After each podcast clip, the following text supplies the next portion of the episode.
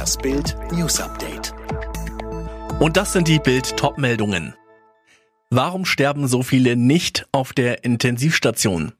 Am 6. Dezember verzeichnete das Robert Koch Institut 18.772 Corona-Tote seit Beginn der Pandemie. Doch nur 8.199 von ihnen starben auf der Intensivstation. Die anderen, 56 Prozent aller Toten, starben in normalen Krankenhausbetten oder in Pflegeheimen. Warum?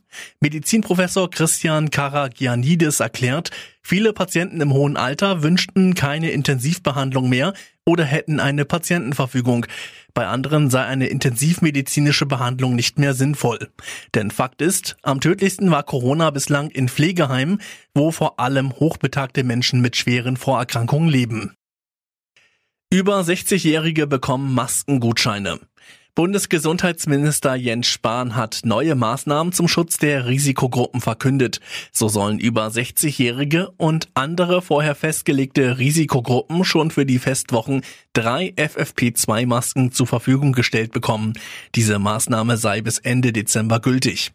So sollen vor allem diejenigen versorgt werden können, die einen Anspruch haben auf eine Schutzmaske, weil sie durch das Coronavirus besonders gefährdet sind, erklärte Spahn. Risikogruppen in der Pandemie bestmöglich zu schützen, das ist und bleibt unser oberstes Ziel. Dies gelte auch und vor allem in der Weihnachtszeit, in der die Familie zusammenkommt, so der Gesundheitsminister. Und jetzt weitere Bildnews. Kanzlerin Merkel hat im Kampf gegen die Corona-Pandemie einen deutschlandweiten harten Lockdown nach Weihnachten gefordert. Bis zum 10. Januar sollten dann, wie schon ab Montag in Sachsen, alle Geschäfte geschlossen werden, sagte sie in der Generaldebatte im Bundestag. Außerdem sollten die Ferien verlängert oder auf Homeschooling umgestellt werden. Weiter sagte Merkel. Die große Mehrheit der Bevölkerung hat gezeigt, dass sie bereit ist, Rücksicht zu nehmen, eigene Interessen zurückzustellen, mitzuziehen. Und ich bin davon überzeugt, dass die große Mehrheit der Bevölkerung dazu auch weiter bereit ist. Und dafür bin ich von Herzen dankbar. Und das sollten wir alle miteinander sein. Die Zeit wird immer knapper. Die EU und Großbritannien ringen weiter um ein Post-Brexit-Handelsabkommen. Heute Abend trifft sich der britische Premier Johnson mit EU-Kommissionschefin von der Leyen. Er sagte vorab, ein gutes Abkommen ist immer noch möglich. Viele junge Menschen in Deutschland werden regelmäßig mit Fake News konfrontiert. Das zeigt eine Umfrage von Infratest DIMAP unter 14 bis 24-Jährigen. Daniela Schäfer. Rund drei Viertel der Befragten geben an, mindestens einmal pro Woche in sozialen Medien oder auf anderen Seiten im Netz auf unglaubwürdige Nachrichten oder Beiträge zu stoßen. Jeder fünfte Befragte erklärt sogar, dass das mehrmals täglich passiert. Viele sagen auch, dass seit dem Beginn der Corona-Krise mehr Falschinformationen als vorher kursieren und dass es schwerer sei als bei anderen Themen, glaubwürdige von unglaubwürdigen Nachrichten zu unterscheiden.